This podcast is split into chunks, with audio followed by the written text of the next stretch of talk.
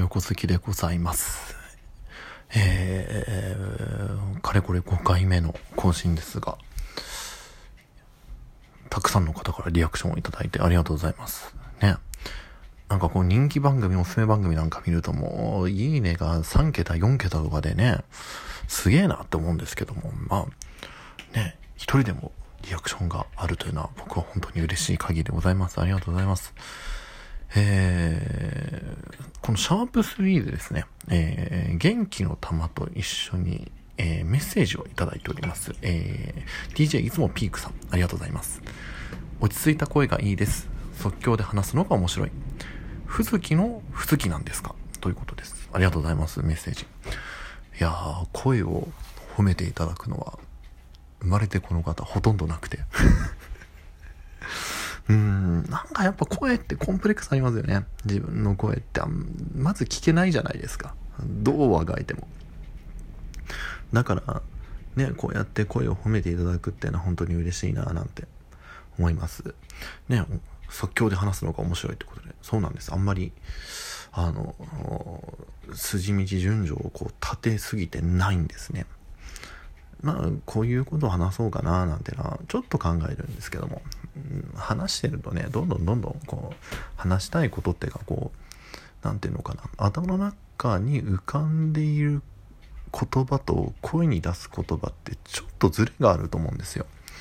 だからそういう部分もまあラジオというかうん、こういう音声というかこう話す喋るの行動の面白さなんじゃないかななんて思ったりしてまして、うん、本当にね声と即興で話す、えーこれを褒めていただいてありがとうございますそしてですねえー、文月のふずきなんですかということなんですけどもそうなんですよくぞお気づきですえー、これ、文月から取りました漢字でね、作文の文って書いて、えー、月。これあの、ふずきとも読むし、ふむずき、ふみずきとも読むし、なんですけども、そこから、えー、この DJ の名前を取ってます。なんでか、というと、誕生月が7月だからです。ただそれだけです。ね。なんかこう、学校の授業かなんかで、あの、みな月とかかな月とかこうやってた時に、ああ自分の誕生月はこれなんだと思って。でなんかそれをずっと覚えてるんですよね。なんか知らないけども、うん、学生の頃ですよ。うん。結構忘れないもんですよね。本当に学生の頃思春期の頃の思い出というのはね。そうね今このコロナウイルスのねもろもろの時のこの思春期を過ごした方たちってのは本当に忘れないと思うんですよね。ねひょっとしたらいろんなものが価値観概念がこの10年20年でねこう変わったものがスタンダードになるかもしれないしうんなんかねこう別に後ろ向きがダメだったわけじゃないんですけどもね。なんかこの今のこの時期のせいで自分の人生はなんてこう思わない将来であってほしいなと思いますよね。これはもうどんな人でもそうですけども。うん。なんかねあのこう人と会う機会が減ったっていうことでそれで良くなったなんていうあのことって結構あるんじゃないかなと思って。っていうのもあの僕ね人混みが嫌いなんですよ。うん。10代それこそ思春期。思春期の話ばっかりだな今日。思春期の頃はねあのめちゃくちゃやっぱね行くもんだと思ってました。うん。めちゃくちゃ行くもんだと思ってた。そういうところに行くことが当たり前だしそれができてなんか一人前じゃないけどもそううんなんかそういう風に思ってたんですよ。でもねなんかねこう、うん、知り合いが多くいる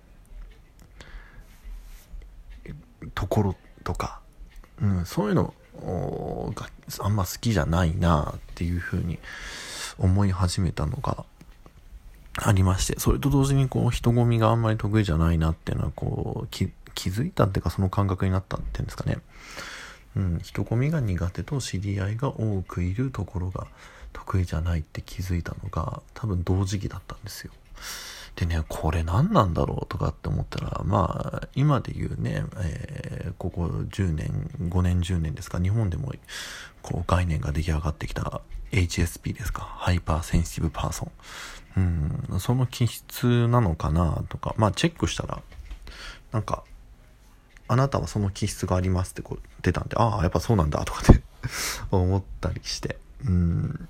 でもね、なんで知り合いが多い場所が苦手かっていうと自分がどの立ち位置で振る舞うかとかってこう考えちゃうんですよ。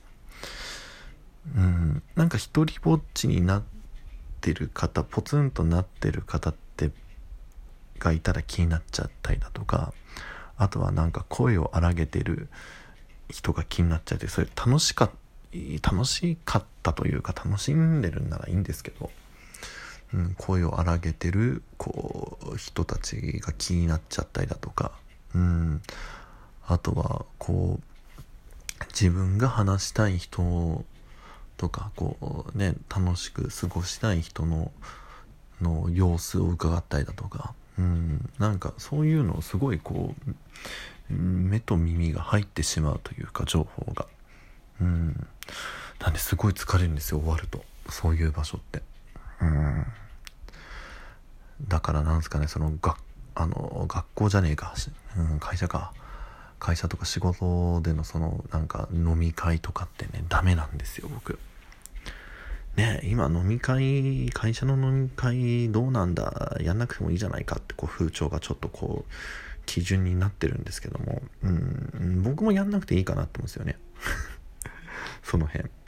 だって一緒にご飯食べたいお酒飲みたいっていう人たちって人同士だったらもうやってると思うんですよ。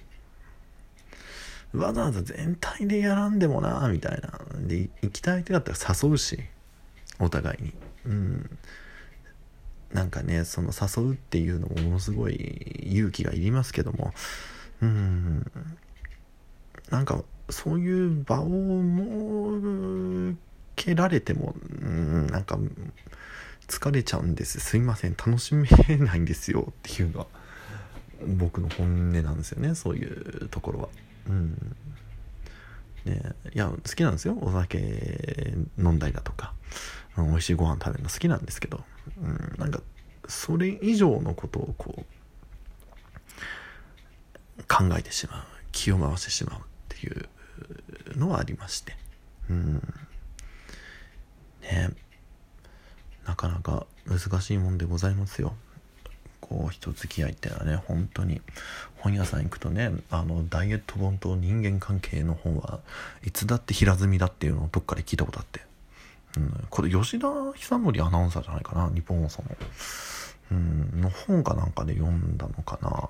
うんなるほどなんて思いましたけどもね。さああっという間に8分が経過したので、えー、今回もお題ガチャを引いておりますので、このお題ガチャでちょっとお話をしようと思います。それでは、効果音です。どうぞ。語り継ぎたい番組。ラジオもテレビもね、たくさんありますよね。うん、パッて思いついたのはめちゃイケですね。うん。めっちゃイケ大好きだったんですよ。それこそ、うーん、ね、僕の年齢とかそういうのがちょっとバレぎ、バレる感じですけども、僕はあの、めちゃモテから見てたんで、うん、ナインティナイン世代なわけですよ。うん。なんでしょうね、あの、こう、面白い、とにかく面白かったです、あの番組が。うん、やっぱあの時って、うん、めちゃインケの時っていうのはこう何て言うのかな。面白いですよね。あのお笑いというかバラエティーも含めてのその歴史的なところを紐解くとね。あのダウンタウンさがもうガンガンの式で。でそのめちゃイケの前後でボキャブラ天国があったんですよね。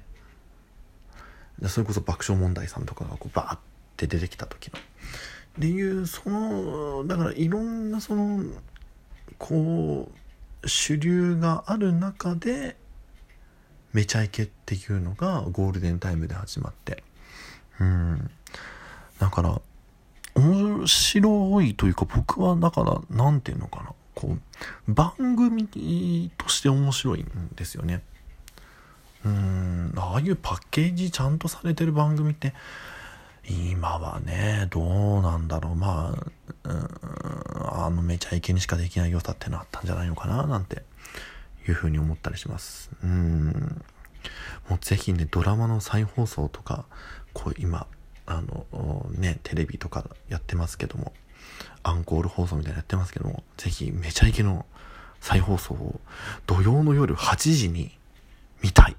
リアルタイムで見たい。ね、お台場の方に向かって、えー声を大にして言っております。はい。まあそんな感じで収録時間いっぱいとなりましたので、本日もここまででございます。また更新しますんで、その時はよかったら聞いてみてください。